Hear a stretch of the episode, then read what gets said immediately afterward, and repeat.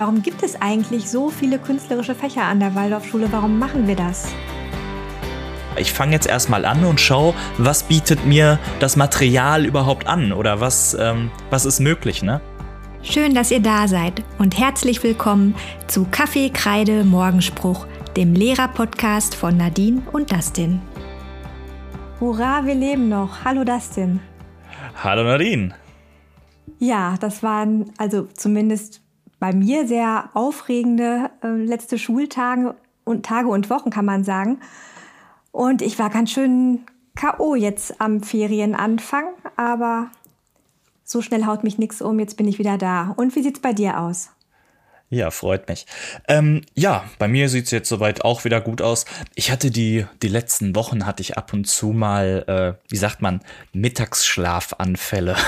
Ja, das Nein, kenne ich, das also, kenne ich, ja. Oh, das war, ich weiß nicht, warum es so anstrengend war. Es war wahrscheinlich auch die Masken, dann irgendwie die Wärme dabei und so. Und dann, wenn du dann durch, äh, ja, du merkst, die Kinder sind auch schon eigentlich so weit, dass sie sagen, boah, ja, dann, dann war irgendwie mittags manchmal dann die Luft raus und dann ist mir das auch mal ab und zu passiert, dass ich auf der Couch, das Schlimmste, mit, mit Handy auf der Couch eingeschlafen, aber Handy festgehalten. Oh. Ich bin ah. schon in dieser Generation ja. im Schlafen das Handy noch festhalten.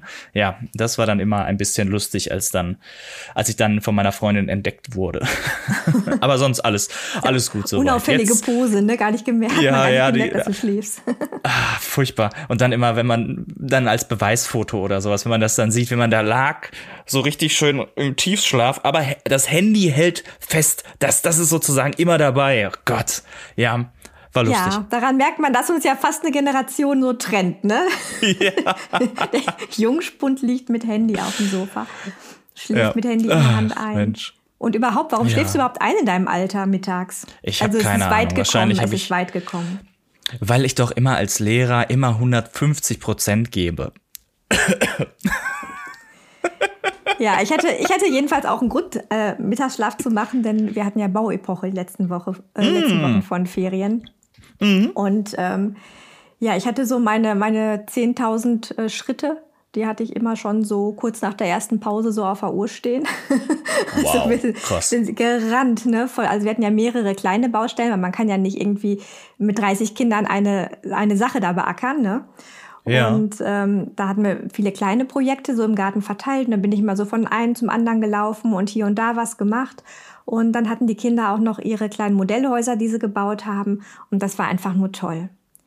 Ja, und das war ich, ja, also bis mittags immer volle Action, volle Power, ne? Und dann ging es mit, mit mir aber auch steil bergab, muss ich ganz ehrlich sagen. Ja, das glaube ich.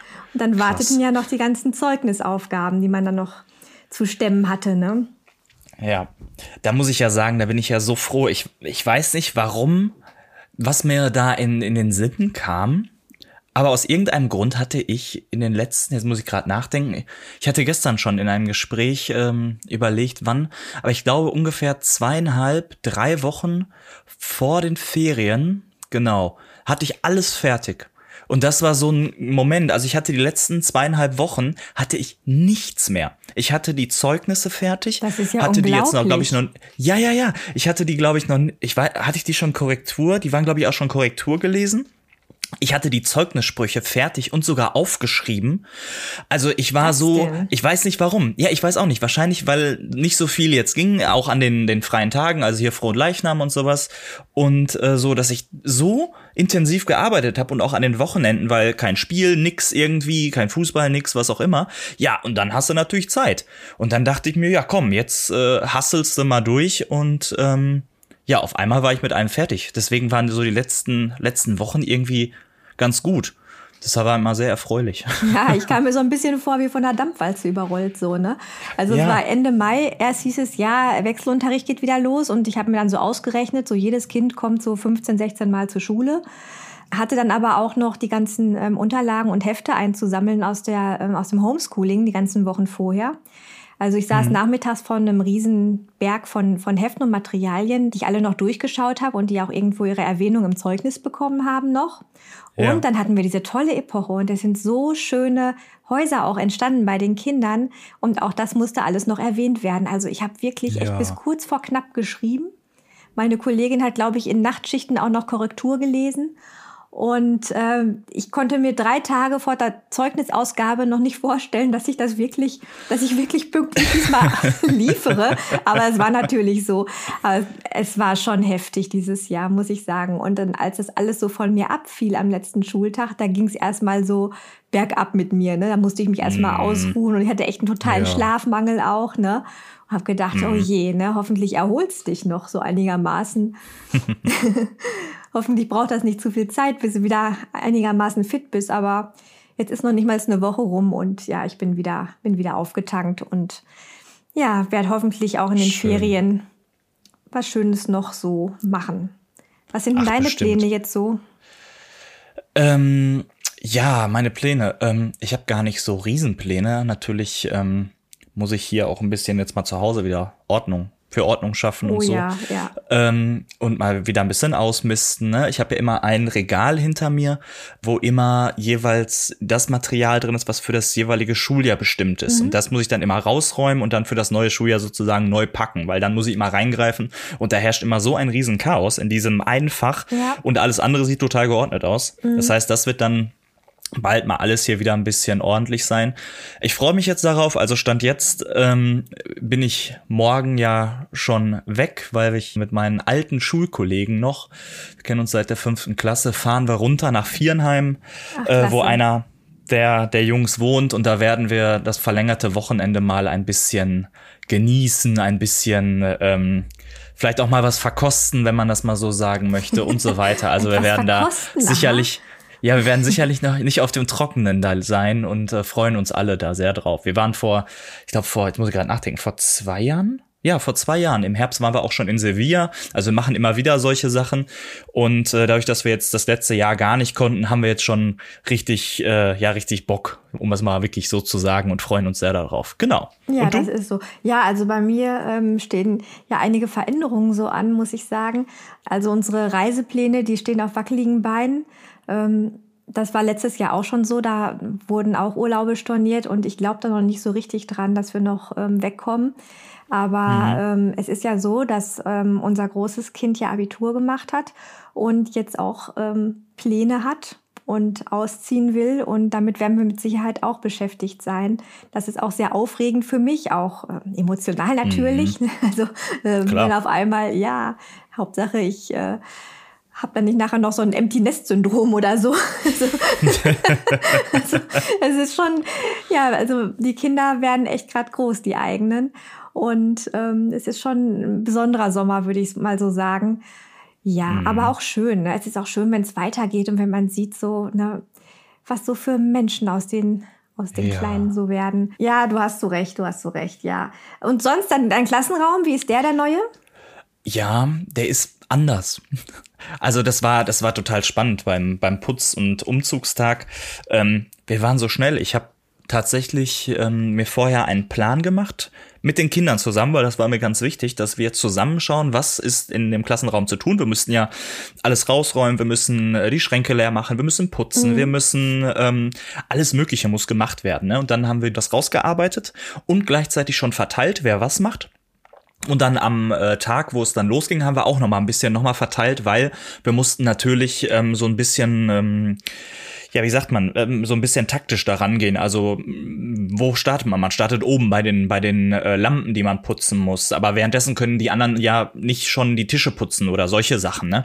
Also haben wir das dann nochmal verteilt und der ganze Umzug hat gedauert wir haben angefangen um 10 Uhr und normalerweise hätten wir erst um 12 in den Raum reingekonnt in den neuen und wir waren da. Ich habe, nein, ich habe die um 20 nach 11 habe ich die rausgeschmissen. Habe ich gesagt, so, tschüss, macht's gut.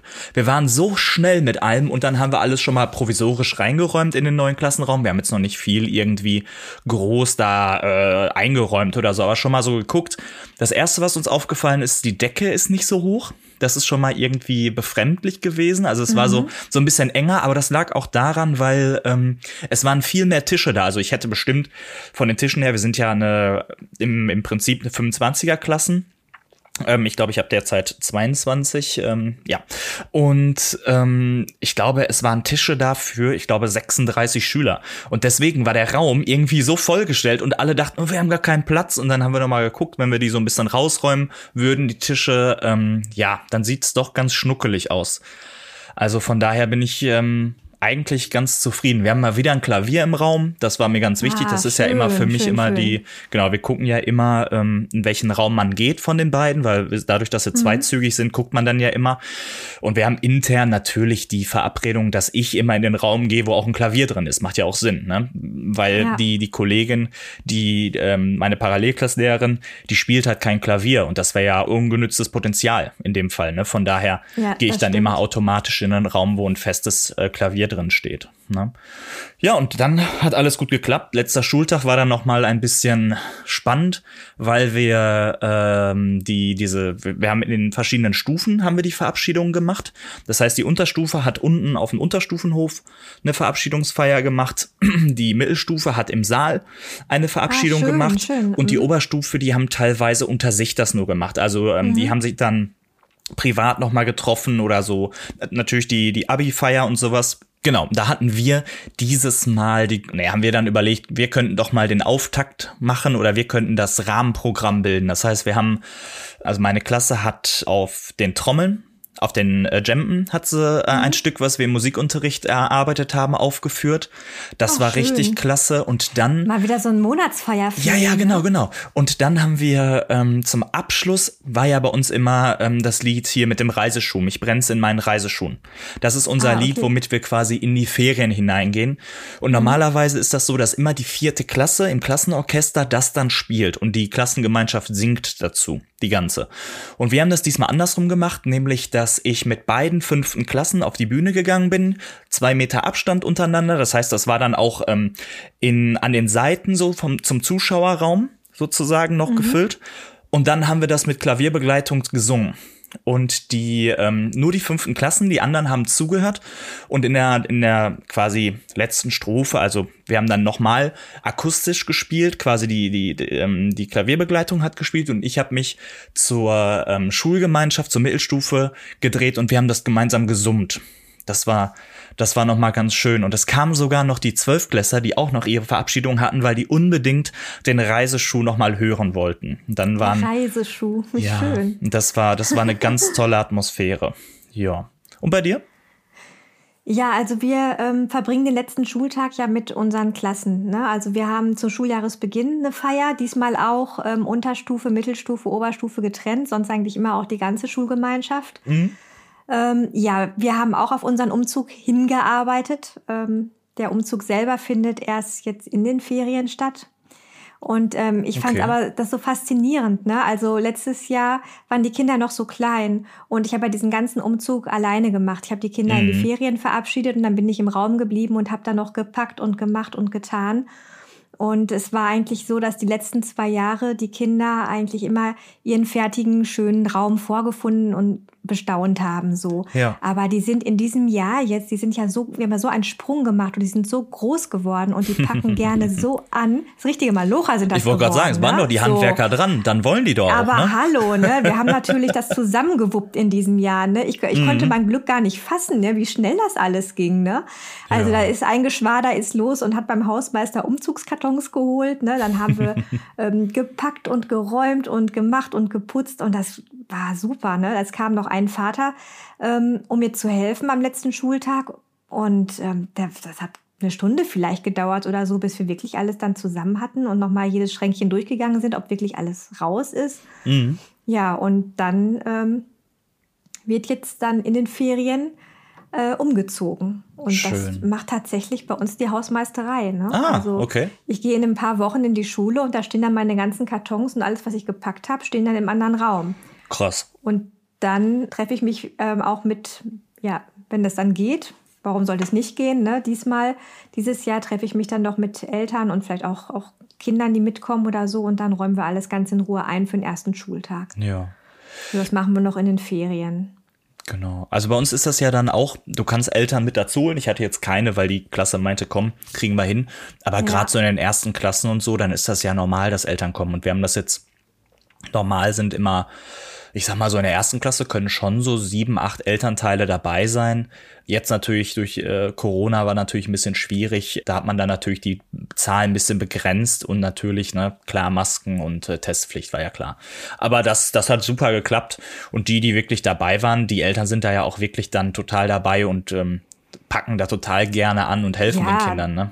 Die Eltern, die Eltern, die haben ja auch über ein Jahr lang nicht so richtig ähm, was mitmachen können. Ne? Ja, Also genau. es war schon toll, dass ich jetzt auch draußen an den Baustellen an einzelnen Tagen auch nochmal Eltern auch da hatte zum Helfen. Und mhm. die haben gesagt, also wenn es möglich ist, also das Hühnergehege ist ja nicht fertig geworden und der Hühnerstall. Ja. Wenn das irgendwie möglich ist, dann würden wir da am liebsten dann so eine Familienbauaktion rausmachen, dass man sich einen Tag am Wochenende trifft, am Schuljahresanfang und dann, wir haben ja unseren Lehmofen da schön gemacht, ne, dass wir dann da alle zusammen da Pizzabrötchen backen und ähm, nochmal die, die restlichen Arbeiten im Garten auch mit den Eltern zusammen erledigen, dass die auch mal endlich wieder da was mitbekommen. Ne? Ja, klar, klar. Und dann ist es auch, dann ist es auch erledigt. Ne? Und dann können die Hühner einziehen und ja, dann ich bin mal gespannt, wie viele es so werden am Ende.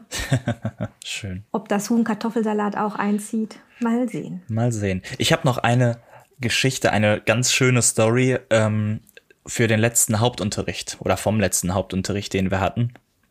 Ähm, mhm. Der war ja am Mittwoch dementsprechend, weil am Donnerstag hatten meine, am Umzugstag ähm, hatten meine im Hauptunterricht Sport. Und das heißt, wir sind in dann verschobener Hauptunterricht. Wir sind also in der Zeit dann umgezogen. Und das heißt, wir hatten am Mittwoch unsere letzte gemeinsame, unseren letzten gemeinsamen Hauptunterricht. Und ähm, wir haben am vor, Vortag, nee, noch einen Tag vorher, genau, am, ich glaube am Montag oder so, haben wir, ähm, oder am Freitag, ich weiß es gar nicht mehr, haben wir äh, ein Klassenfoto gemacht, natürlich. Ähm, das gehört immer so dazu bei uns. Eine Mutter ist immer. Mhm die, die das immer gerne macht und da, das finde ich immer ganz toll, die dann kommt und dann halt dieses Klassenfoto macht. Und die Kinder wollten das unbedingt sich noch anschauen. Die haben gesagt, ah, oh, Mutze, kannst du nicht mal noch irgendwie äh, gucken, dass wir uns das anschauen können und so, weil die, das lieben die. Und dann habe ich überlegt und äh, habe das auf einen USB-Stick gezogen. Und dann kam ich auf die, auf die Idee, noch mal ein bisschen im Archiv, in meinen Bildern so zu, zu suchen, was ich denn noch so habe. Und äh, dann sind wir morgens in den Musikraum bei uns gegangen, weil da haben wir ein so ein Digitalboard, wo man auch einen USB-Stick einfach reinstecken kann. Und ähm, dann habe ich mit denen quasi ab der Zeit, wo ich die übernommen habe, ab der zweiten Klasse, hatte ich für jedes Schuljahr so fünf, sechs Fotos äh, mhm. rausgesucht und sogar Videos, die ich auch noch irgendwie von irgendwelchen, von irgendwem mal zugeschickt bekommen habe oder sowas. Und dann sind wir durch die Jahre gegangen, bis jetzt quasi zur fünften Klasse, wo wir uns dann Bilder angeschaut haben, Klassenfoto aus, aus jedem Jahr, was hat sich verändert und so. Die hatten da so einen ja, Spaß schön. dran, sich das anzuschauen mhm. und wollen das in der achten Klasse auch nochmal unbedingt haben. Das war echt drollig. Dann so, wir haben ähm, eine, eine Mutter hatte mal damals auf der auf einer Monatsfeier, wo man es in Anführungsstrichen noch äh, gemacht hat, gefilmt. Da haben wir ähm, aufgeführt, auf einem Baum ein Kuckuck saß ne? Mit Tanzen und sowas. Und dann haben wir uns das angeschaut, dieses Video, wie die Kleinen da stehen vorne und dann ja, lossingen, ne? Ja. Auf einem Baum ein Kuckuck.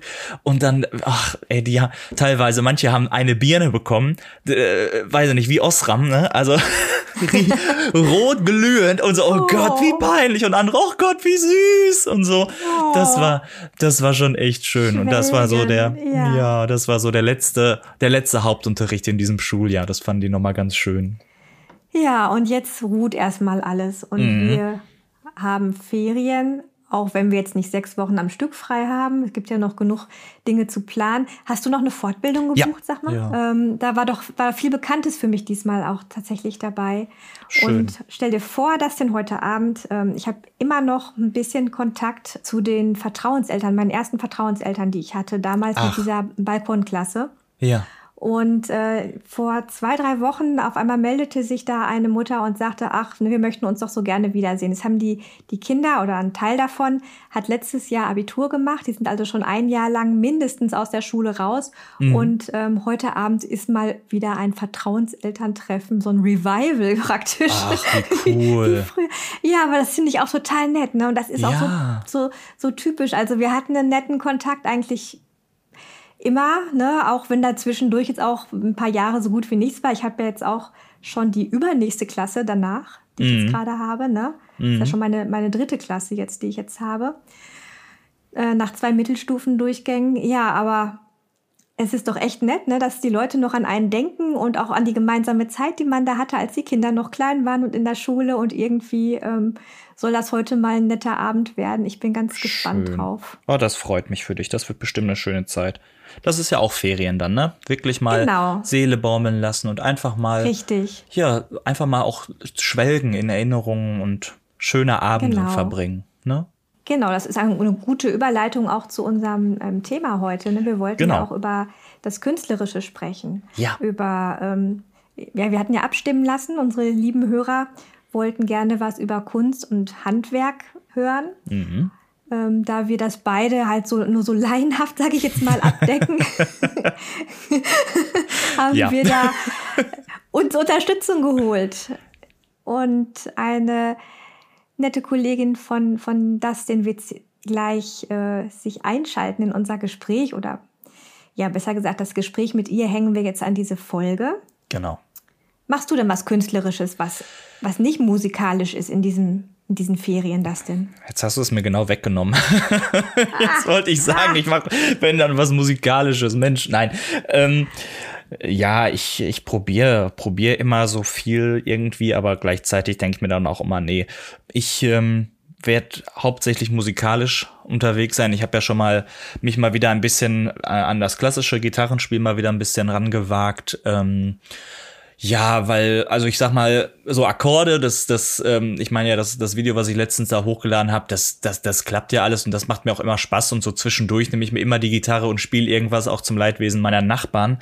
Aber ähm, auf der anderen Seite, ich so ein bisschen noch mal mehr reingehen in die Materie, noch mal mich langsam, ja, natürlich auch irgendwo vorbereiten, ähm, noch mal auf mehr Musikunterricht und sowas, wenn das ja auch irgendwann später vielleicht ähm, anvisiert werden soll ähm, will ich mich da auch noch ein bisschen reinarbeiten äh, mhm. und mich da ein bisschen fortbilden für mich.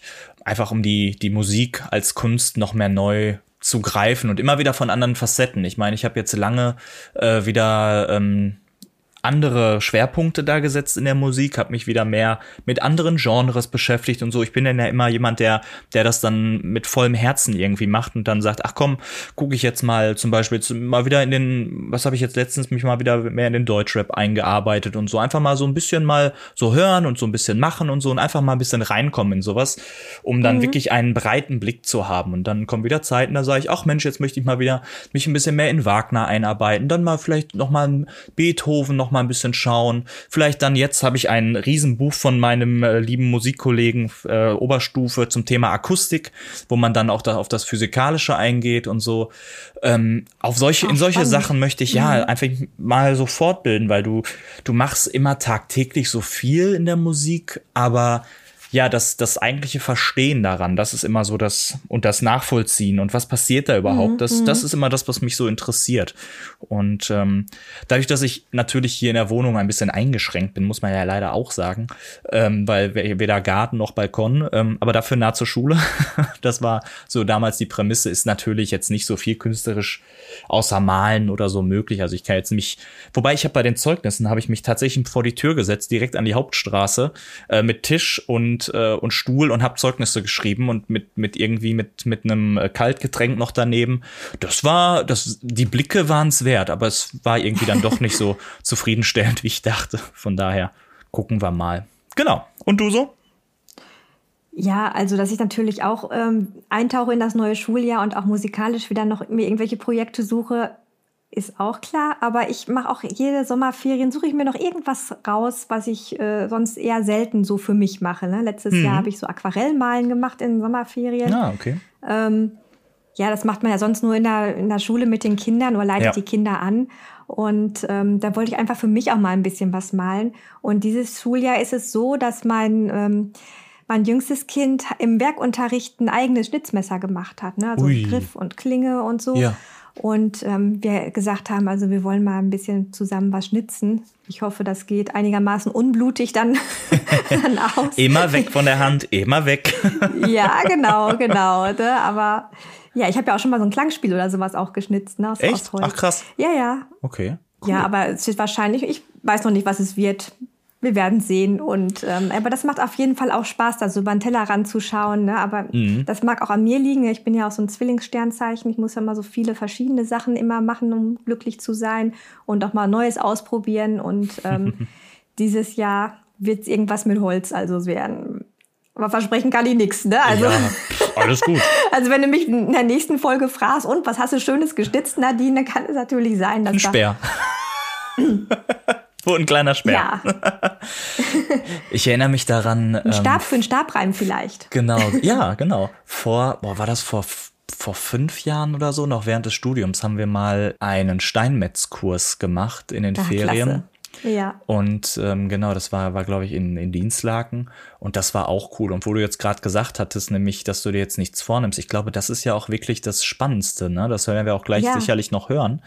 Ähm, zu sagen, ich, ähm, ja, eigentlich ist die Form schon gegeben. Man muss sie jetzt nur noch irgendwie herausfinden. Aber jetzt nicht, indem ich jetzt sage, der, dieser Stamm soll jetzt zu einem Stuhl werden, sondern, naja, was steckt denn dahinter? Ich fange jetzt erstmal an mhm. und schaue, mhm. was bietet genau. mir das Material überhaupt an oder was, ja, ähm, was ist ja, möglich, ne? Genau. Und dann entsteht dann nämlich eine freie Form vielleicht auch, die aber total dieses Wesen des, des Elements irgendwie darspiegelt. Ich weiß noch, ich habe damals aus, ähm, was habe ich denn genommen? Ich habe Marmor genommen und habe dann so die angefangen irgendwie und auf einmal war dann so eine Pyramide, kam dann da raus und dann habe ich die Seiten noch richtig abgeschliffen und so und das sah dann total schön, abgespaced ja. aus mhm. und unten war quasi alles unbehandelt und aus diesem Unbehandelten heraus kam dann diese Pyramide.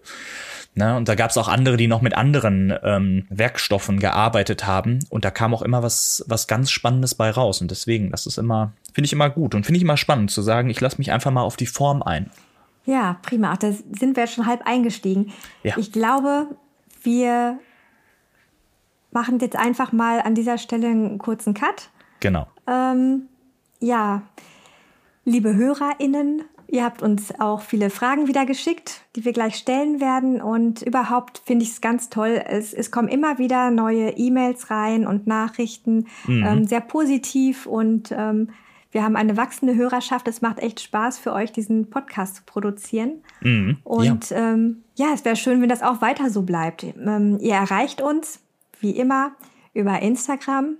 Dustin ist Dustins Leben, ein genau, Wort. Genau. Ich bin waldorf.lehrerin. Per E-Mail erreicht ihr uns unter waldorflehrerin.posteo.de und schaut auch gerne mal in meinen Blog, das ist der Montagskind-Blog. So, und das war der Werbeblock. Dann haben wir das auch. sagen wir mal, bis gleich. Bis gleich. Ja, jetzt nochmal ein Hallo von uns, ein zweites Mal. Ähm, es ist eine Premiere jetzt, dass wir mal äh, jemanden zu Gast haben in unserem Podcast. Und wir begrüßen dann mal Dustins Kollegin Nathalie. Hallo Nathalie. Ja, hallo. Also es freut mich erstmal total, ähm, ja, dass ihr mich eingeladen habt und dass ich auch so ein bisschen was zu meinem Fach äh, Kunst erzählen kann. Das finde ich ganz schön. Ja, danke schön dafür. Ja, sehr gerne. Also, Freut uns sehr. Genau. Also wir probieren das jetzt mal aus, wie das, wie das ist, wenn man einen Experten dazu holt. Das war jetzt mit der Technik auch nochmal eine Frage für sich. Aber ich glaube, es mhm. funktioniert alles ganz gut. Und ähm, ja, da können wir eben da, wo wir als Klassen- und Musiklehrer eben dann so an unsere Grenzen stoßen, mal die Experten da noch mit einbeziehen. Ne? Und das ist, finde ich, auch ähm, ja, eine sehr spannende Sache. Genau, das ist ja auch wirklich mal wichtig, ne, dass wir, ja. weil wir können ja immer von unserem Fach ganz viel erzählen, aber wenn man wirklich jemanden hat, der wirklich versiert darauf ist, dann macht das doch nochmal Sinn und man, man kann ja auch selber nochmal was davon lernen. Das finde ich immer ganz schön. Ja, auf jeden Fall. Ähm, ja, ich kenne Nathalie noch nicht persönlich, aber ihre Tafelbilder, die habe ich schon oft bewundern dürfen aus der, aus der Ferne. Also eine wahre Künstlerin. Ähm, ja, Nathalie, es wäre schön, wenn du dich einmal vorstellen könntest. Ja, also wie ihr schon gesagt habt, mein Name ist Nathalie und ähm, ich arbeite mit dem Dustin zusammen an der Waldorfschule Mülheim an der Ruhr. Und ich bin ähm, ja eigentlich auf ein paar Umwegen an unsere Schule gekommen. Also ich bin auch selber Waldorfschülerin, habe also den klassischen Waldorfweg schon gemacht, hatte dann erst überlegt, ähm, ja, dass ich, dass ich Lehr also mir war schon früh klar, dass ich Lehrerin werden will, hatte aber erst so den staatlichen Weg äh, im Auge, habe das dann aber relativ schnell abgebrochen, weil mir klar war, das ist dann doch nicht das Richtige und bin dann auf Umwege äh, nach Witten angekommen und habe da meine Ausbildung zur Schreinerin gemacht und habe dann im Anschluss die äh, Ausbildung zur Klassenlehrerin und zur Kunstlehrerin noch drangehängt und habe dann im Praktikum ähm, verschiedene Waldorfschulen kennengelernt und an der ähm, Mülheimer Waldorfschule bin ich dann hängen geblieben und man muss da wirklich sagen, zum Glück, weil das ist eine schöne Schule und da gefällt's mir ganz gut. Und ja, da ist jetzt mein Tätigkeitsbereich. Ich bin Klassenlehrerin, habe äh, jetzt meine siebte Klasse fertig gemacht und komme jetzt in die achte Klasse und arbeite nebenbei in Anführungsstrichen noch in der neunten Klasse, in der zehnten Klasse und mit einer Kollegin zusammen auch in der zwölften Klasse. Genau. Ja, dann hast du ja, wenn du selber Waldorfschülerin warst, dann ähm, hast du ja diese ganzen künstlerischen Fächer auch schon selbst als Schülerin erlebt. Ne, das ist ja, wenn man so wie Dustin und ich ähm, ne, nach äh, Witten ankommt, ähm, dann staunt man an der einen oder anderen Stelle, was es alles so gibt. Das hast du ja alles ähm, schon selbst vorher auch erlebt dann, ne? Ja, das ist äh, also wirklich sehr, sehr hilfreich gewesen. Auch, auch im Klassenlehrerbereich war das, war das toll, dass mir einfach schon klar ja. war, was, was ist so ein Epochenheft, was mhm. ist so ein mhm. rhythmischer Teil. Äh, das war Stimmt. für mich nichts Neues. Und ich hatte auch das Glück, dass ähm, an meiner Waldorfschule, also wo ich selber Schülerin war, dass da das künstlerische Angebot auch äh, recht breit gefächert war. Also ob das jetzt Steinhauen war oder Arbeit mit Gips, mit Ton, ähm, Aquarellmalen, Zeichnen, Kupfertreiben wir haben da sehr, sehr viel gemacht. Und ähm, Wo warst das war für mich war hm? in Hagen war ich an der Waldorfschule. Ach, in Hagen, okay. Ja, und das mhm. war für mich wahrscheinlich auch der ausschlaggebende Grund, warum es mich hinterher auch dazu getrieben hat, ähm, ja Kunstlehrerin zu werden. Also das war auch eigentlich der primäre Grund für mein äh, ja für mein Studium, dass ich den Klassenlehrer mh, hm, noch mit drangehängt habe. Das hatte erst praktische Gründe. Hinterher war ich ganz froh, weil es ist so toll, Klassenlehrerin zu sein. Aber ja. ähm, also wirklich die die äh, primäre Entscheidungsgrundlage war wirklich mein meine Freude an der Kunst, die ich halt in der Waldorfschule ja so entwickeln konnte. Genau. Hm. Ich denk gerade nach. Ähm, hattest du mir nicht erzählt, dass du so ein Megaprojekt damals als äh, Zwölfklassabschluss hattest? Irgendwie deine deine Jahresarbeit oder so? War da nicht ja, irgendwas? Ja, ähm, meine Jahresarbeit, also wird der ein oder andere vielleicht wissen, in der Waldorfschule beschäftigt man sich ja dann in der Oberstufe, in der zwölften Klasse, ähm, wobei ich jetzt gar nicht mehr genau weiß, ob es bei uns damals auch in der zwölften war. Aber das ist ja egal.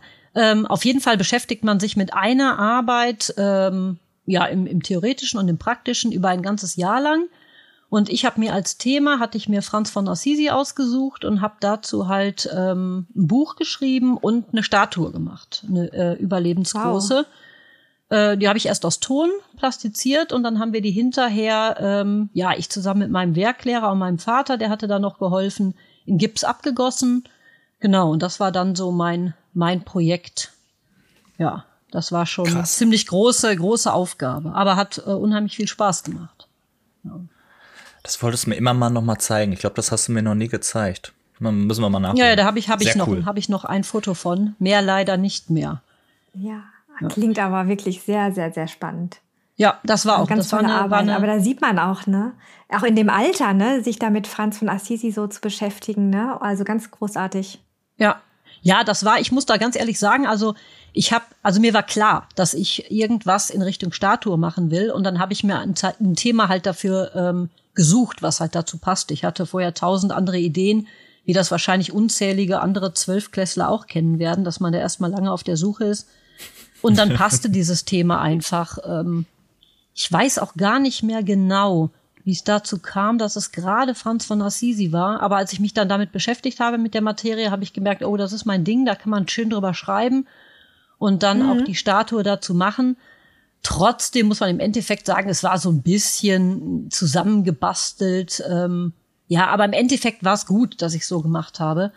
Aber der Weg dahin war so ein bisschen äh, holprig, sag ich mal. Na, da konntest ja. du später ja bestimmt als Klassenlehrerin in der zweiten Klasse deinen Schülern ganz viel über Franziskus erzählen. Ne? Ja, genau. Genau. Da war ich ganz gut drin in ja. der Materie. Genau, mit so einem tief verankerten Bild, ne? Ja. Was eben auch künstlerisch schon um, umgesetzt war. Ja. ja. Also, wo wir die schon mal hier haben, sollten wir auf jeden Fall mal darüber sprechen, warum gibt es eigentlich so viele künstlerische Fächer an der Waldorfschule? Warum machen wir das? Und ähm, ich glaube, die Frage kannst du uns am allerbesten auch beantworten. Hm. Ja, das ist ja auch, auch eine ganz spannende Frage. Und ähm, gerade heutzutage, wo man ja dann auch selbst an den Waldorfschulen merkt, ähm, dass man immer so das Gefühl hat, gerade wenn es so in die Oberstufe geht, äh, dass die künstlerischen Fächer ja immer so ein bisschen zweitrangig behandelt werden, weil alle schielen aufs Abitur und das muss noch gemacht werden und das muss noch gemacht werden. Ja. Und äh, das bisschen malen und rumwerkeln, das ist ja dann nicht so wichtig. Ähm, ja, aber dass, dass das natürlich nicht stimmt, das, das wissen wir als Waldorflehrer. Und weil, weil das Künstlerische ist halt, ist so wichtig, weil die, die Schüler lernen so viel daran. Ähm, einmal mhm. überhaupt die, die, die Urteilsbildung.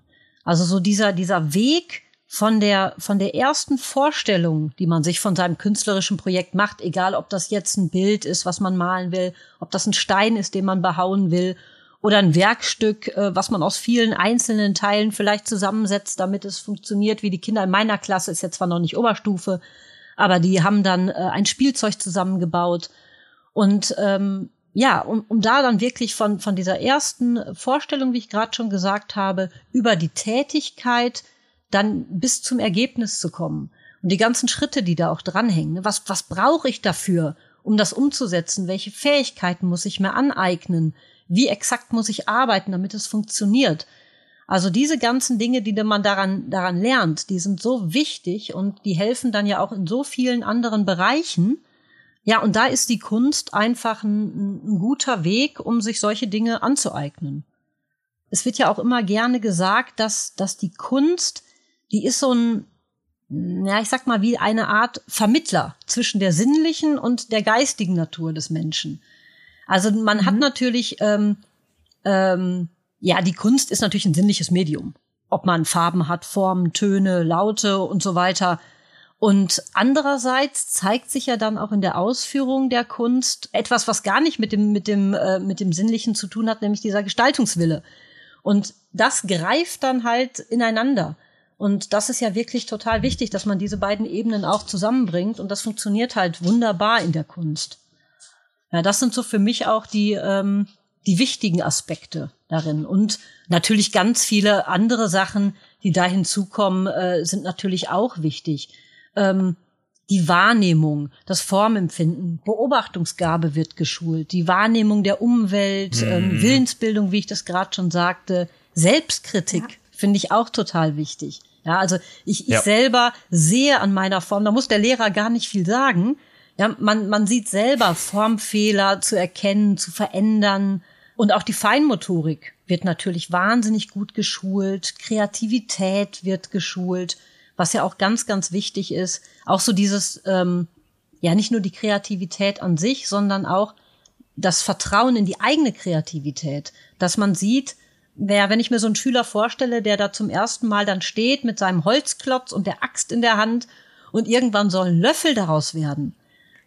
ja, aber was, was er daran lernen kann, ja, also ich kann das schaffen. Ich kann mit, mit, mit dem Beil, kann ich aus diesem Holzklotz einen Löffel schaffen, den ich hinterher auch benutzen kann. Und das finde ich, ist, ist ganz, ganz ähm, ja wichtig, um, um ähm, ja Selbstvertrauen zu gewinnen und auch ähm, was ich ja auch eigentlich so den wichtigsten Aspekt äh, in der Schule finde, das Üben und die Ausdauer, die lernt man so immens ja. daran. Mhm. Ja. ja, sehr persönlichkeitsbildend, ne? Genau. Genau, und auch mal mit Niederlagen umzugehen, ne, wenn mal sowas passiert oder wenn irgendwie was schief geht, ne? Genau. Und auch, wie gehe ich dann damit um? Ja, was, was, was passiert denn, ja. wenn ich jetzt bei dem Holzstück zu viel weggenommen habe? Ja, kann ich das irgendwie ja. noch ausgleichen? Oder muss ich jetzt den Weg neu denken? Äh, muss ich mein Ergebnis neu denken? Muss ich in eine andere Richtung gehen? Also ne, es fordert, äh, fördert auch die Flexibilität. Mhm. Ja. Und da, aber das hängt natürlich auch immer so ein bisschen davon ab, mit welchem Material man sich beschäftigt. Manche sind da halt gnädiger. Stimmt. Ja, wie der Ton im Plastizieren. Ähm, da kann man eigentlich Fehler immer noch sehr, sehr gut ausgleichen. Aber wenn ich mir dann vorstelle, in der zwölften Klasse, wenn so man da vor seinem Marmorklotz steht ja. und ja und unachtsam ist, ungeduldig, ja, oh, dann, ja, ja. Dann war's das, ein falscher Schlag und das, was man eigentlich machen wollte, kann man so nicht mehr machen und man ja. muss dann halt was Neues finden. Musst du noch mal nach Also auch die Frustrationstoleranz, ja, ja, die die wird da auch geschult. Ja. Stimmt. Ja. Ja, das ist total spannend. Genau. Und es ist nicht nur das, also nicht nur das Künstlerische, sondern, also wir machen ja nicht die Kunst um der Kunst willen, sondern ähm, ja dafür, was man, was man halt daran lernt, ja, was man am künstlerischen Tun lernt. Ja, das prägt einen. Ne? Oh, egal, ob man dann in die handwerkliche Richtung geht, ne, mit Holz, oder ob man dann im Malerischen tätig ist. Das ist natürlich in jedem Bereich ein bisschen unterschiedlich, aber im Prinzip geht's ja in eine ähnliche Richtung. Hm. Das war gerade ein starker Satz. Das war gut. Ja. Wir machen die Kunst nicht um des Kunstwillen. Das ist äh, spannend. Das gilt ja auch, wenn, wenn ich jetzt so in die Musik oder so schaue, ist es ja fast dasselbe. Ne? Also von daher, das ist ein sehr, ein sehr einprägsamer Satz, den ich sehr gut finde.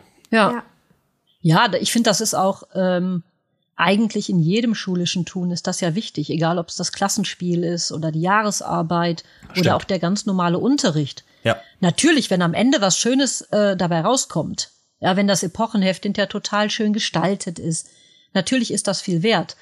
Aber ich finde, das, was man halt auf dem Weg zu diesem Ergebnis hin lernt, das ist eigentlich das Entscheidende und das ist das, was man mitnimmt. Klar, mhm. natürlich, viele Schüler haben hinter ihre Epochenhefte dann auch noch schön im Regal stehen und schauen dann mit 40, 50 Jahren noch mal rein und freuen sich, wie ordentlich sie mal arbeiten konnten. Ähm, ja, aber das, was man sich da halt errungen hat ja. äh, an diesem Tun, genau. das ist ja eigentlich das, was man, was man mitnimmt. Mhm. Ja, Mensch, äh, eine Frage gestellt und schon so eine, ja. so eine Fülle schon, ja. schon äh, bekommen jetzt an, an, an Input. Wahnsinn, ja. Ja, großartig. Da, ja. Das denn, wir hatten noch, äh, unsere HörerInnen hatten noch mehr gefragt, ne?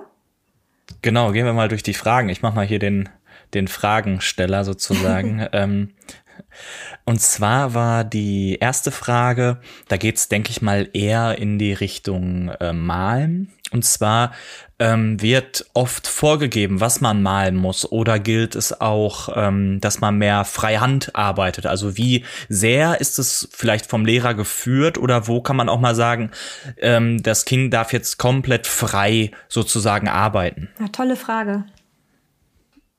Mhm. Ja, und ich, ich, ich würde sagen, da geht, da gibt's beides. Mhm. Ähm, natürlich gibt es, also ich gehe jetzt mal speziell von meinem Unterricht aus, natürlich gibt es übergeordnete Themen. Ähm, wenn ich jetzt schaue, in der zehnten Klasse habe ich in den letzten zwei Jahren haben wir uns mit, ähm, also im Aquarellmalen mit den Schichtbildern beschäftigt und äh, später dann auch mit der Landschaftsmalerei auf Basis der, der, ähm, der Schichttechnik. Und die, die ersten Schritte, die man dann so macht, um sich die Technik anzueignen, die sind natürlich schon sehr geführt. Ähm, weil die Schüler wissen dann oft noch gar nicht, wie geht das jetzt genau, äh, was muss ich machen, damit das funktioniert. Und da gibt es natürlich verschiedene Motive, sag ich mal, die sich besonders anbieten, um diese Technik halt zu erlernen. Mhm. Und ähm, ja, und wenn man sich das dann halt angeeignet hat, diese Technik, und dann in die Landschaftsmalerei geht, hat man natürlich auch noch diesen übergeordneten Begriff Landschaftsmalerei. Aber in dem Bereich bin ich dann recht freilassend. Mhm. Genau, und im Linolschnitt ist es halt ähnlich. Also unser Thema ist halt der Linolschnitt, das ist klar, es muss sich ein Motiv äh, ausgesucht werden und es muss dann hinterher in die Linolplatte geschnitzt und gedruckt werden. Aber wie die Schüler das dann genau machen, welches Motiv die sich aussuchen, da bin ich also wirklich sehr, sehr freilassend. Manchmal denke ich auch, vielleicht bin ich da ein bisschen zu freilassend. Ich sag den Schülern dann immer, ähm, meine Grenze ist, wenn ihr es auf dem Elternsprechtag ausstellen könnt, dann dürft ihr es machen. Alles andere ähm, sollten wir noch mal drüber sprechen. Ähm, aber da, ähm, ja, wie gesagt, da bin ich, natürlich gebe ich den Schülern Anregungen. Ich bringe denen immer schon Sachen mit, die kennen die Ausstellung der anderen Schüler. Aber ich versuche da halt wirklich so freilassend wie möglich zu sein. Mhm. Und dadurch, dass ähm, wir da auch relativ viel Zeit haben, äh, merkt man da auch, die nehmen sich am Anfang oft die Anregungen von mir an, suchen sich vielleicht Motive sogar schon aus, die ich mitgebracht habe. Und viele werden dann aber auch mutiger und freier und ähm, ja, machen dann auch hinterher ganz eigene Motive, die sie auch ganz selber, ähm, die sie selbstständig entwerfen. Und wie gesagt, also da ist so ein bisschen ähm, ja von beidem drin. Also einmal dieses Vorgebende, um die Technik überhaupt zu erlernen und dann halt hinterher das Freilassende, um sich da halt so ein bisschen ausdrücken zu können. Ja, ich denke, das ist auch so eine wichtige Balance, ne? Dass man zum einen genau. ähm, gibt, ja. es, gibt es Vorgaben, die auch umgesetzt werden müssen und zum anderen ähm, muss auch äh, so ein Raum für Kreativität auch geschaffen und genutzt werden, ne? Also genau. schon spannend. Ja. Mhm. Ich muss dabei so ein bisschen daran denken, wenn ich, wenn ich überlege, so an, an die ersten, an erste oder zweite Klasse. Ich hatte direkt das Aquarellmalen so ein bisschen im, im Kopf auch, was ja auch natürlich dazugehört. Natürlich könnte man jetzt hingehen, wenn so, so Farben sich irgendwie treffen oder sowas, also wenn man den Kindern bestimmte Farben sozusagen gibt und sagt, jetzt muss, müssen die sich irgendwie treffen oder sowas aber es gibt da ja auch wirklich Bilder, wo man wo die Kinder frei gestalten können, wo die sich treffen, wie, wie die Farben sich vermischen oder sonstige Sachen, ne? Wenn man so eine Farbgeschichte noch erzählt oder man sagt wirklich nur, man trifft sich irgendwie unten oder so, aber es kann auch sein, dass manche Kinder das dann oben machen, weil das, ne, dann, das ist ja genauso gut und gleichzeitig genauso so wirksam in dem, was mhm. es eigentlich dann ist, ne? Ja, und ich habe auch die Feststellung gemacht, dass viele Schüler es auch eigentlich begrüßen, wenn man einen gewissen Rahmen hat. Ja, auf jeden Fall. Also ich weiß noch, als ich angefangen mhm. habe, bei uns an der Schule, da hatte ich ein Praktikum gemacht und da war ich im Plastizieren in der elften Klasse. Und da hat die Lehrerin da hat mit den Schülern die äh, Seelengesten plastiziert. Mm. Also Sympathie, Antipathie und äh, diese Dinge. Und dann haben wir das auch gemacht. Ich habe den Schülern halt zum Beispiel zur Sympathie eine kleine Geschichte erzählt und dann sollten sie halt probieren, im Ton diese Geste auszudrücken. Und da kommen natürlich ganz, ganz unterschiedliche Arbeiten ähm, heraus am Ende aber vom Duktus sind sie alle ähnlich, weil es ja ein bestimmtes Thema gibt. Und ähm, ja, und, und wie gesagt, ich, ich glaube, das hilft immer, wenn man, wenn man zwar Freiheit gibt, aber der Freiheit auch einen gewissen Rahmen steckt. Das gibt den Schülern auch immer ein bisschen Sicherheit, ja, ja in welche Richtung es jetzt gehen mhm. soll. Da fällt mir auch gerade noch ein, die, ähm, oh, ich weiß aber nicht, was das bei uns an der Schule, was das für ein Projekt oder so war, mit diesen Figuren, wo die, wo die Schüler sich selber einen Spruch irgendwie oder ein, ein Sprichwort irgendwie aussuchen durften. Und das mussten sie dann mit diesen Figuren sozusagen nachstellen. Also, ich sag mal, wer anderen eine Grube gräbt, fällt selbst hinein dann, ne? Wie man sieht, wie der dann selber da reinfällt oder so. Ich weiß nicht, ob du dich daran ja. erinnern kannst. Sowas finde ich natürlich auch schön. Das heißt, die haben dann einen gewissen Referenzrahmen, ne, wie du gerade gerade gesagt hast. Aber die Gestaltung, das müssen die ja selber hinbekommen. Ja, das war eine Arbeit in der Projektwoche. Ah, okay. Ja. Ja, gehen wir mal weiter. Gehen wir mal zur nächsten Frage über. Und zwar eine ganz spannende Frage, weil die ähm, ist natürlich, die liegt jetzt natürlich auf der Hand, weil wir reden die ganze Zeit vom Kunstfach, wir reden die ganze Zeit von, ja, du hast ja auch gerade Nathalie aufgeführt, wie, wie vielschichtig das Ganze ist. Und da ist natürlich die Frage, naja, wie kommt das denn im Zeugnis überhaupt vor? Ne? Also wird jetzt nur ein Teil davon beschrieben oder so? Wie muss man sich so ein Zeugnis ähm, für jetzt, oder nicht ein gesamtes Zeugnis, darüber haben wir auch schon mal so ein bisschen gesprochen, aber wie ist das in diesen, in dem Bereich Handwerk, bildende Kunst und wie ja. und so weiter? Findet da überhaupt eine Bewertung statt oder wie wird sie, wie wird bewertet? Genau. Spannend. Ja, das ist ähm, eine, eine wirklich spannende Frage und ich finde, das ist auch im Kunstbereich die schwierigste Frage, äh, weil ich tue mich persönlich sehr schwer damit, Kunst zu bewerten. Und ähm, ich habe mhm. so beide Seiten der Medaille, sag ich mal, denn in der neunten Klasse gibt es bei uns noch keine Noten. Das heißt, da schreibe ich wirklich nur ein Textzeugnis. Und in der zehnten Klasse, die ich ja auch unterrichte, ähm, dann kommt das Textzeugnis mit der Note on top. Und ähm, ja, da merke ich einfach, wie hilfreich diese Textzeugnisse sind. Weil ähm, man stellt sich vor, ich habe zwei völlig unterschiedliche Schüler und ähm, die eine Schülerin, sag ich jetzt mal, ist total versiert und kann das alles schon ganz gut und hat tolle Ergebnisse abgeliefert. Und auf der anderen Seite habe ich irgendwie eine Schülerin, wo die Ergebnisse hinterher deutlich schlechter sind. Die hat sich aber abgemüht, wie verrückt und hat im Endeffekt vielleicht eine bessere Note. Kann man sich ja fragen, wie kann das sein? Ähm, weil ich achte immer sehr darauf, wie war der Prozess? Also einmal, wie hat der Schüler sich entwickelt? Wo hat er angefangen? Wie weit ist er gekommen in seinem Tun und in seinen Fähigkeiten? Wie sehr hat er sich angestrengt? Ähm, wie sehr war er bei der Sache dabei?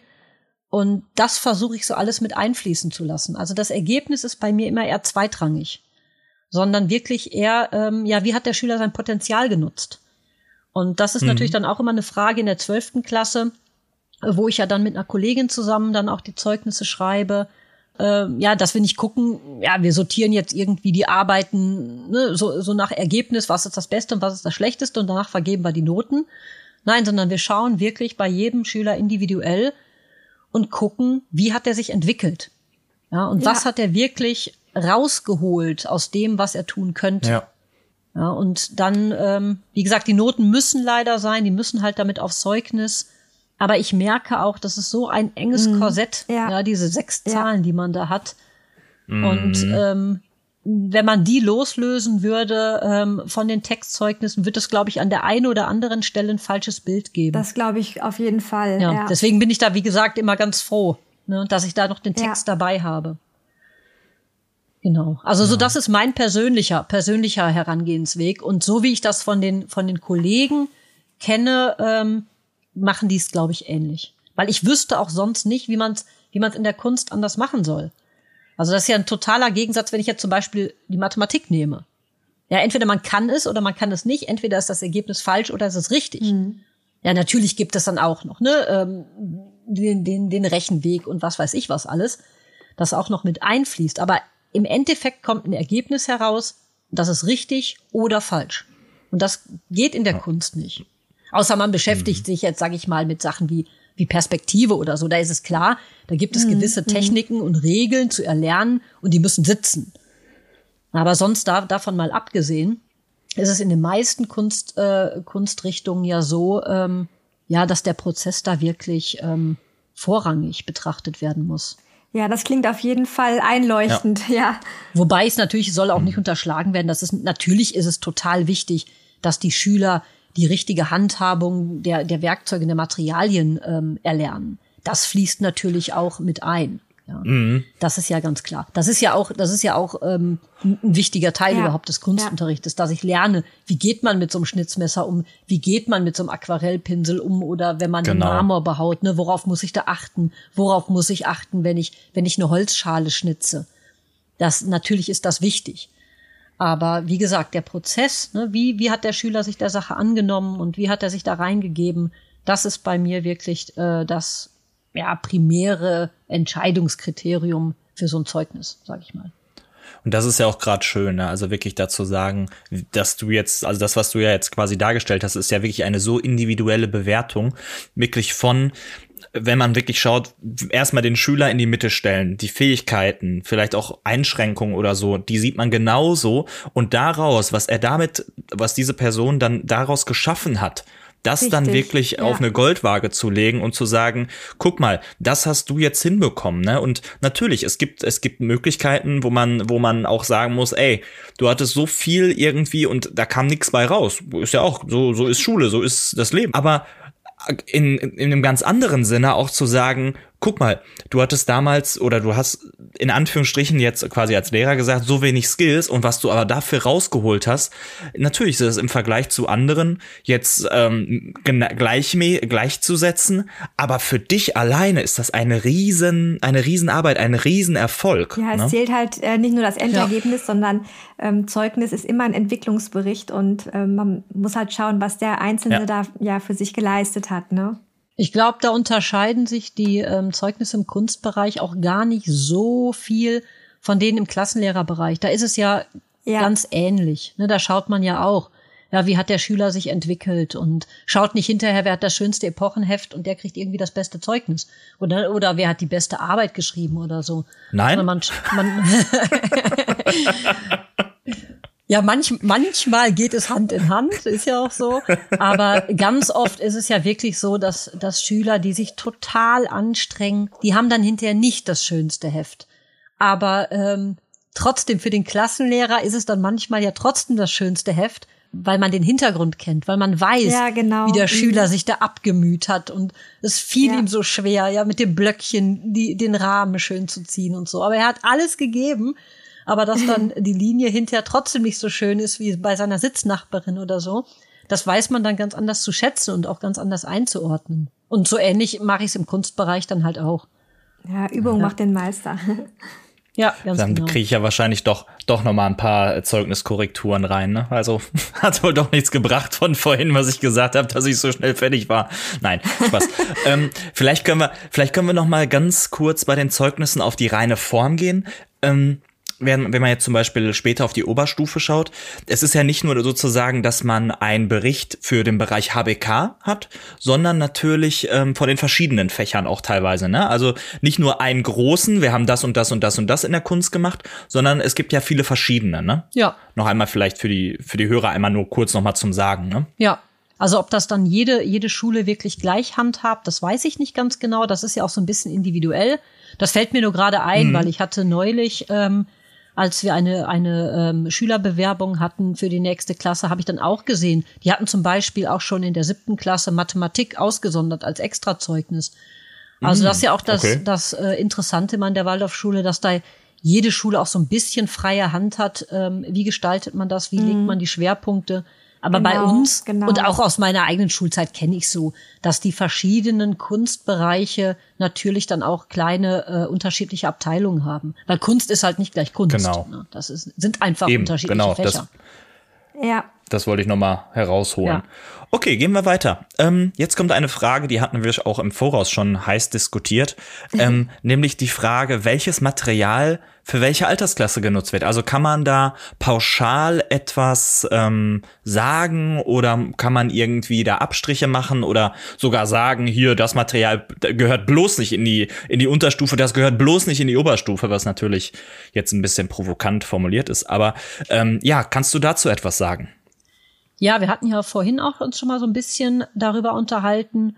Und natürlich passt sich das Material ähm, auch ein bisschen der, der Altersstufe an. Auch wenn es natürlich Materialien gibt, ja, die da einfach, ja, sag ich mal, sehr vielfältig eingesetzt werden können. Wenn wir zum Beispiel überlegen, das Arbeiten mit Ton, das kann man ganz wunderbar schon in der Unterstufe machen, wenn man da irgendwie anfängt, ne, kleine erste Formen zu machen oder dass man mal probiert, so eine Robbe oder ein Häschen oder so, in, natürlich in ganz einfachen Formen zu plastizieren und trotzdem finden wir es hinterher auch in der Oberstufe wieder. An, in vielen Waldorfschulen wird dann in der zwölften Klasse der Kopf plastiziert, ähm, so als Highlight der, der, der, der Kunstkarriere, sag ich mal. Oder auch, ähm, ja, wie, wie lange begleitet uns das Material Holz in der Waldorfschule? Also eigentlich von der fünften Klasse, mhm. ja, bis, bis fast zur letzten Klasse wo es dann natürlich auch ganz unterschiedlich bearbeitet wird, vom, vom ersten Schnitzen hin bis hinterher wirklich zu kleinen Schreinerarbeiten. Aber wenn wir jetzt natürlich Materialien nehmen, ähm, die auch schon ganz anderen, die, die eine ganz andere Willensanstrengung fordern, wie das Metall, ob das jetzt Kupfer ist oder beim Schmieden, das Eisen, das äh, gehört natürlich eher in die Oberstufe und als letztes Highlight natürlich dann der Marmorstein oder anderen Stein, je nachdem, was halt benutzt wird an der Schule. Das ist natürlich klar, dass man das äh, nicht in der Unterstufe oder in der Mittelstufe verwendet, was natürlich auch ja, vom, vom rein praktischen Gesichtspunkt logisch ist. Ja, so ein Mittelstufenschüler mhm. kann man kräftetechnisch schon gar nicht an so einen Marmorblock setzen.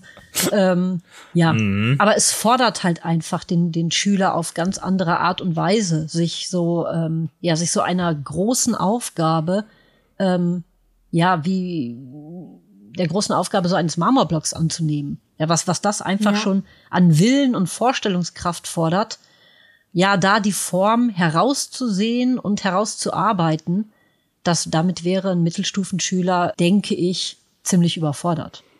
Ja, ja. das mhm. denke ich auch, ja. Ja. ja. Schön. Ähm, Vielleicht kann man daran jetzt die nächste Frage auch direkt anknüpfen, weil wir da, das geht ja auch wahrscheinlich so ein bisschen in die Richtung. Da war nämlich die Frage, welches Handwerk wirkt eher entspannend, welches aktivierend. Aber ich denke mal, da wirst du mir zustimmen, und das hatten wir ja auch so ein bisschen schon ähm, eruiert, dass das natürlich sehr typabhängig ist. Ne? Also es gibt ja Menschen, die total ähm, in, in manchen Bereichen aufgehen äh, und andere, die aber in den anderen Bereichen eher aufgehen. Ne? Also das ist ja, glaube ich, sehr, sehr typabhängig abhängig, oder? Ja, auf jeden Fall. Ähm, ich hatte ja da ja gerade schon mal das Beispiel gebracht. Also ich hatte mir das, das Schraffieren ähm, herausgenommen als Beispiel. Das ist ja auch so eine, eine klassische Arbeit, die begleitet einen ja relativ lange. Man, man kann schon in der, in der fünften, sechsten Klasse sechste, siebte Klasse damit anfangen und in der Oberstufe taucht es dann auch wieder auf, vor allem in der neunten Klasse dann im Hell-Dunkel-Zeichnen, wo, wo es natürlich auch einmal gibt es da ganz unterschiedliche ähm, Herangehensweisen an das Schraffieren. Es gibt so dieses, ja, ein bisschen wildere, wie ich das gerne mache. Das geht dann auch ein bisschen schneller. Man kann es aber auch wirklich ganz sorgsam, wie man das vielleicht als, als Laie, der sich aber schon so ein bisschen vielleicht mit Waldorf hm, schon mal beschäftigt hat, sieht man dann manchmal im Internet oder in verschiedenen Büchern so ganz feine, ähm, schraffierte Landschaftszeichnungen in Schwarz-Weiß, wo dann wirklich ganz sorgsam kurze Linie neben kurze Linie gesetzt wird.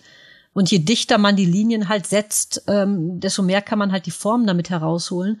Und das ist wirklich eine Arbeit, die, ähm, ja, die erfordert unheimlich viel Geduld, unheimlich viel Fleckma. Achtsamkeit. Ja, ganz genau. Und wenn man das nötige Fleckma dann nicht hat, dann äh, ist es eine oh, Arbeit, ja. die sicherlich nicht sehr entspannend ist. Und da spreche ich wirklich aus eigener Erfahrung. Deswegen bin ich halt. Das wäre jetzt meine Frage gewesen. Genau, deswegen ja. bin ich da überhaupt nicht dieser, äh, dieser, dieser Strich neben Strich Schraffierer, sondern macht das eher so ein bisschen wilder. Aber es gibt da echt Menschen, ähm, die können das bis zur Perfektion. Und da habe ich eine unheimliche Hochachtung vor, weil das, das hat wirklich schon, ähm, ja, das ist hell-dunkel zeichnen für mich in der, in der, in der Königsklasse. Äh, wenn man, mhm. wenn man das wirklich, wenn man das wirklich gut umsetzen kann.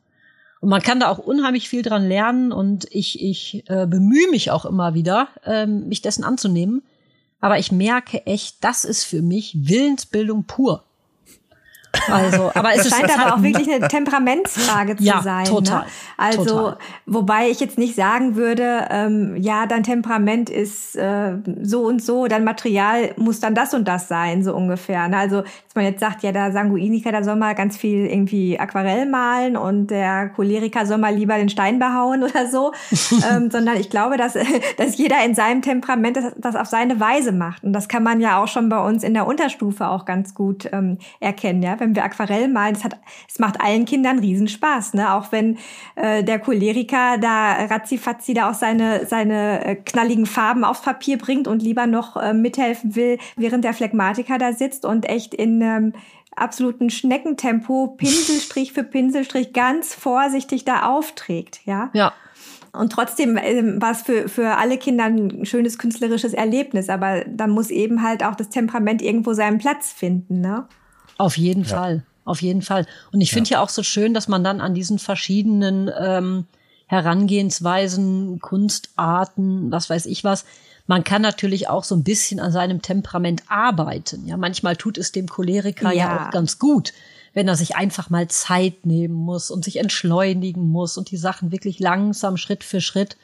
Aber da finde ich muss man auch muss man äh, gut drauf achten, dass man da auch jedem genau. Kind äh, ne, gerecht werden kann. Genau, Weil, in der richtigen ähm, Dosis eben, dass die sich entwickeln können. Ja. ja. Ja. ja, genau. Ja, und das, das fließt ja in alle Bereiche.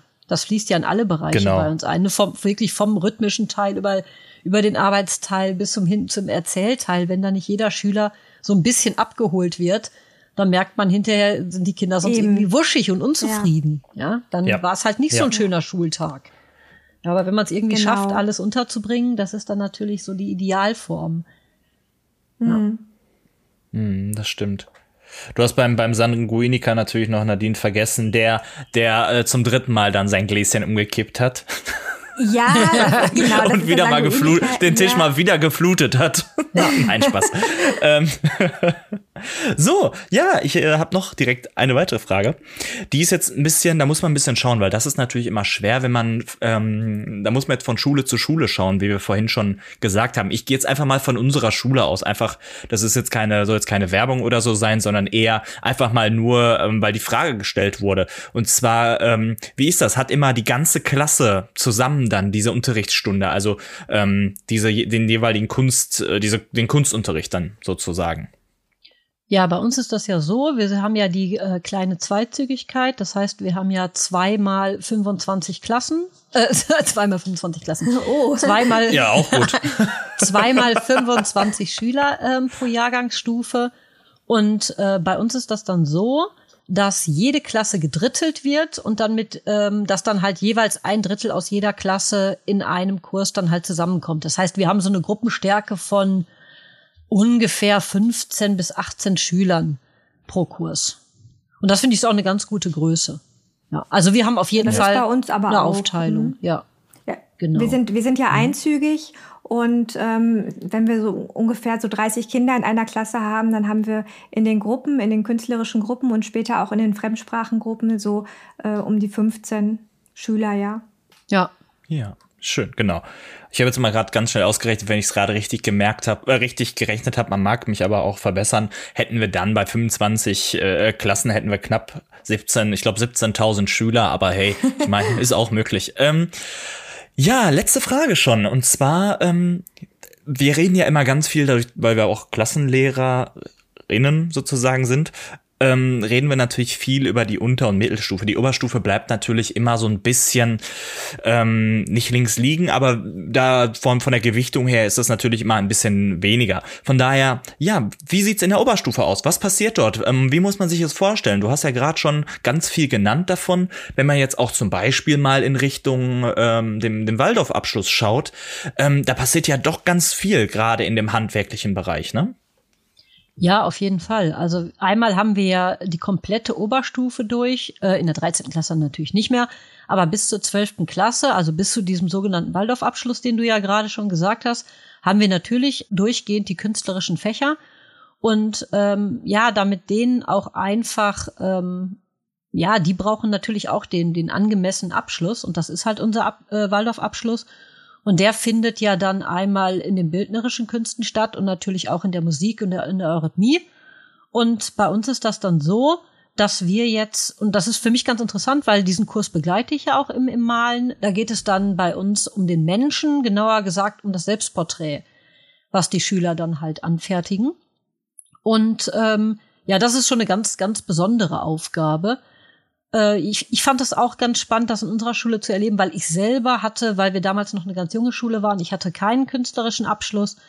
Deswegen finde ich das ganz toll, dass ich die Schüler jetzt hier schon im äh, ja mehrere Jahre dabei begleiten konnte. Und äh, ja, da ist so dann eigentlich, da kommen dann so alle Fähigkeiten zusammen, die sie sich angeeignet haben. Also wie gesagt, im Malerischen ist es dann halt das Selbstporträt, mit dem sie sich beschäftigen. Und auf der anderen Seite haben wir dann halt, ähm, ja, wenn wir aufs Werken schauen, haben wir dann halt den Stein, der behauen wird. Und dann haben wir natürlich noch die Musik und die Eurythmie.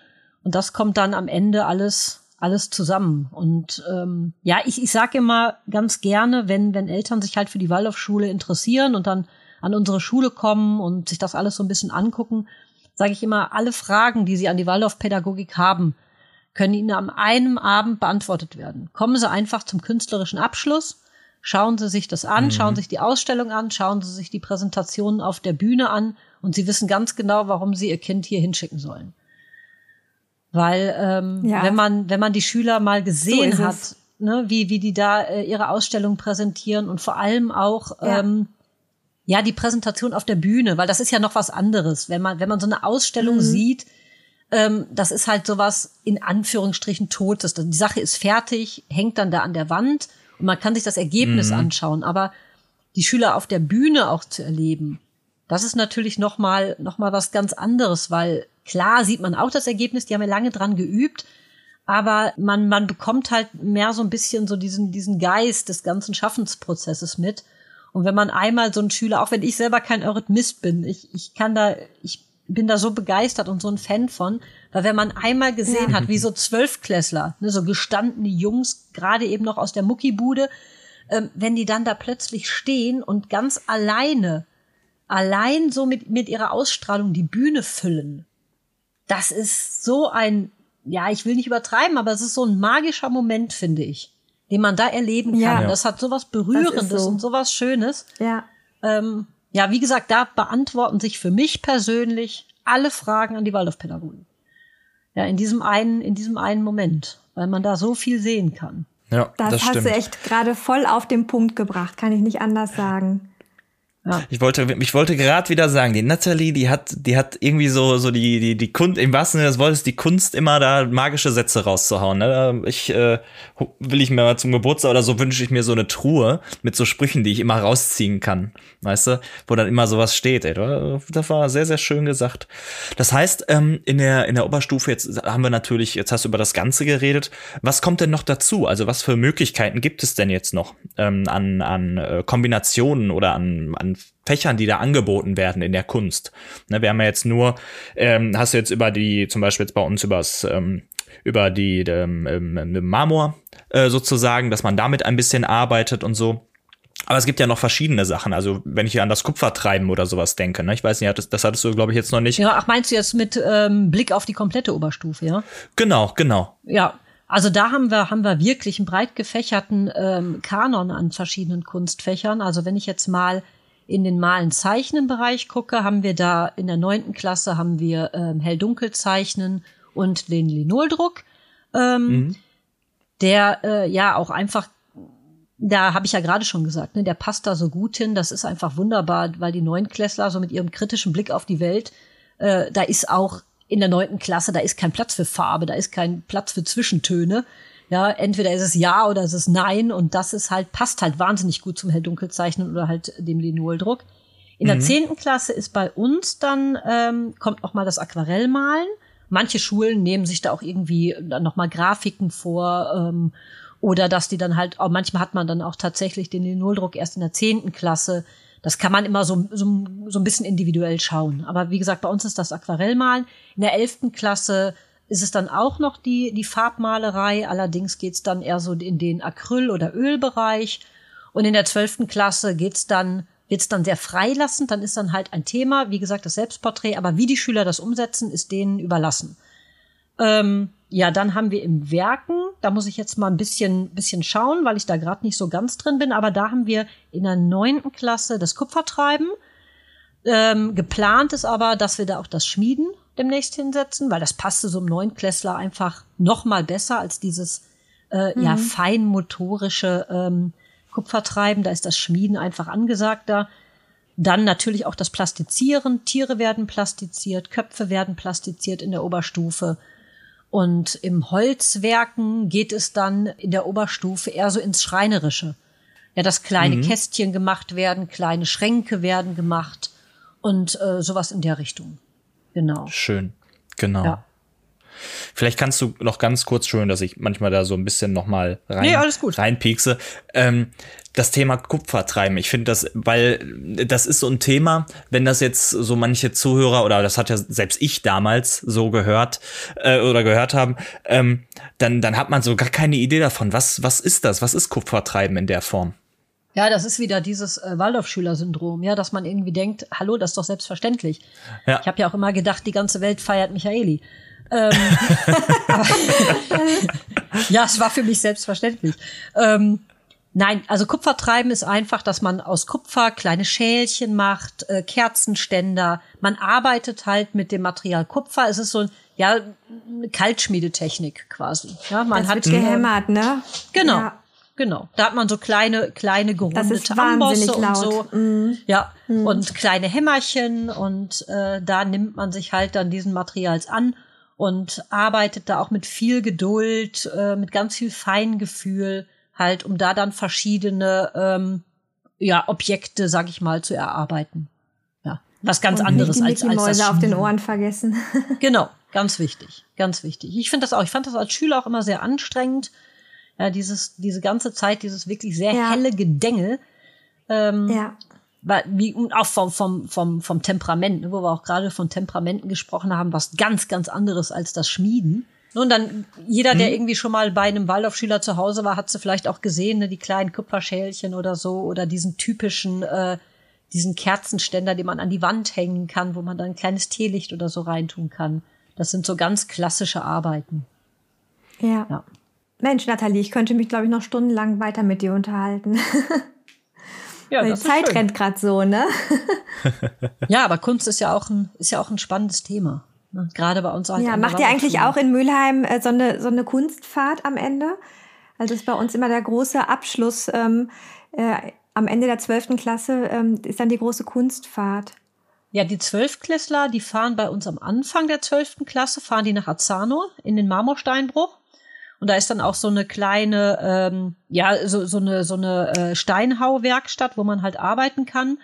Und äh, in der Regel, also dieses Jahr und im letzten Jahr, weiß ich jetzt gerade gar nicht genau, hat es dann halt Corona-bedingt nicht stattfinden können. Aber normalerweise ist das bei uns der Startschuss für die Arbeit am Marmorstein.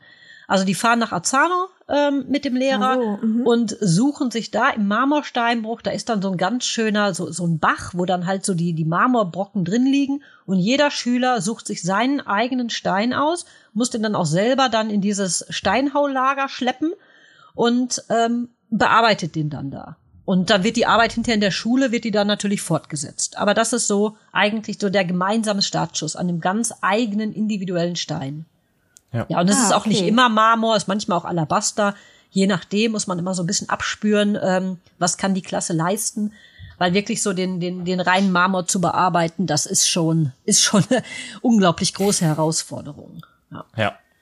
Das stimmt. Ja, unsere Zwölfklässler machen sich auf den Weg mit einem riesen Skizzenblock nach Paris oder Rom oder London ja. und sind dann da unterwegs und äh, zeichnen und erleben. Ja. Ja, ja. ja, schön, aber es ja. ist auch wirklich ein schöner Abschluss, finde ich. Ne? Also ähm, nach all den Jahren und der verschiedenen künstlerischen Arbeit, ähm, die ein Waldorfschüler oder eine Waldorfschülerin im Laufe ihrer Schulzeit so durchlebt, dann ähm, das Ganze nochmal an so einem besonderen Ort, wo man so viel künstlerisch auch noch schaffen kann, ähm, das Ganze noch so rund zu kriegen. Ne? Ja, mhm. auf jeden Fall. Ja. Und auch diese, diese Herangehensweise, sich dann wirklich seinen Stein ganz individuell auszusuchen. Also, dass man nicht nur die Vorstellung hm, sich in seinem Kopf ausmalt, wie soll das mal aussehen, sondern dass ja. man auch wirklich das, das Basismaterial ganz individuell aussuchen kann und nicht einfach vorgesetzt bekommt oder halt aus einem Steinpool, sag ich jetzt mal, aussuchen kann, sondern wirklich da, zack, aus mhm. der Natur suche ich mir meinen ganz eigenen Stein aus. Das hat dann schon was Besonderes, auf jeden Fall. Ja. Ja, ja ist ein, ein wirklich schöner Gedanke, so finde ich. Ja. Ähm, ja, und überhaupt ne, hoffe ich jetzt auch mal, dass unsere HörerInnen äh, jetzt über Kunst äh, oder die künstlerischen Fächer jetzt vielleicht auch, naja, ein bisschen anders denken. Wer, wer vorher gedacht hat, ach, ist doch nur Kunst, Mathe und äh, Englisch und Deutsch sind wichtiger, hat jetzt vielleicht doch auch einiges noch mitnehmen können nach dieser Folge heute. Genau. Ja, das bleibt immer zu hoffen, ne? dass die ja. da ähm, auch einfach wieder so in der Gesellschaft, auch, auch fernab von Waldorf, dass das wieder einen anderen Stellenwert bekommt, gerade heutzutage. Ja. Ja, wo alles so kognitiv äh, ist, ähm, dass man einfach mal sieht, wie wichtig das ist. Ja, nicht nur aus künstlerischer ja. ähm, Sicht, sondern einfach so diese, dieser Arbeitsprozess. Ne? Sich eine Sache wirklich vorstellen und dann durchziehen bis zum schönen ja. Schluss. Ja, dann vielleicht, ich würde das hier sozusagen dann ähm, beenden. Ich kann nur vom ganzen Herzen danken, liebe Nathalie. Ich spreche sicherlich auch für Nadine, ähm, ja, dass ja, du dich, dass, dich bereit äh, ähm, äh, bereitgestellt hast, hier das Inter so ein bisschen ja darüber zu quatschen, ein Interview zu führen und ähm, ja uns auch die Möglichkeit gegeben hast, uns da mal auszuprobieren. Muss man ja auch mal jetzt so zwischendurch mal so schon mal sagen und ähm, es hat wahnsinnig Spaß gemacht. Ich hoffe, dass du auch zufrieden bist, dass du auch Spaß hattest und ähm, ja, da ähm, gebe ich jetzt sozusagen mal an Nadine weiter. Ja, und ich freue mich total, dass ich dabei sein konnte. Und war mal wirklich, war mal was ganz Neues. Ne, aber ich finde es auch immer sehr schön, wenn man sich mit anderen Waldorflehrern austauschen kann. Das ist immer sehr bereichernd. Ja, also ich fand es ja, ganz, ganz, ganz spannend ähm, und möchte mich auch noch mal ganz herzlich bedanken und ähm, hoffe, du hast jetzt auch äh, Zeit, äh, deine Ferien einigermaßen zu genießen, Nathalie. Vielleicht sehen wir uns ja irgendwann auch mal live auf einer Fortbildung oder so. Und ähm, ja, wir, das denn, wir sehen uns dann im nächsten Monat. Und dann schauen wir nämlich auf unser neues Schuljahr. Ne? Du genau. kommst in die 6, ich komme in die 4. Und dann blicken wir mal auf unsere Pläne, die wir gemacht haben für das neue Schuljahr. Und genau. bis dahin schöne Ferien. Genau. Macht's gut, ihr Lieben. Alles klar. Ciao, ciao. Tschüss.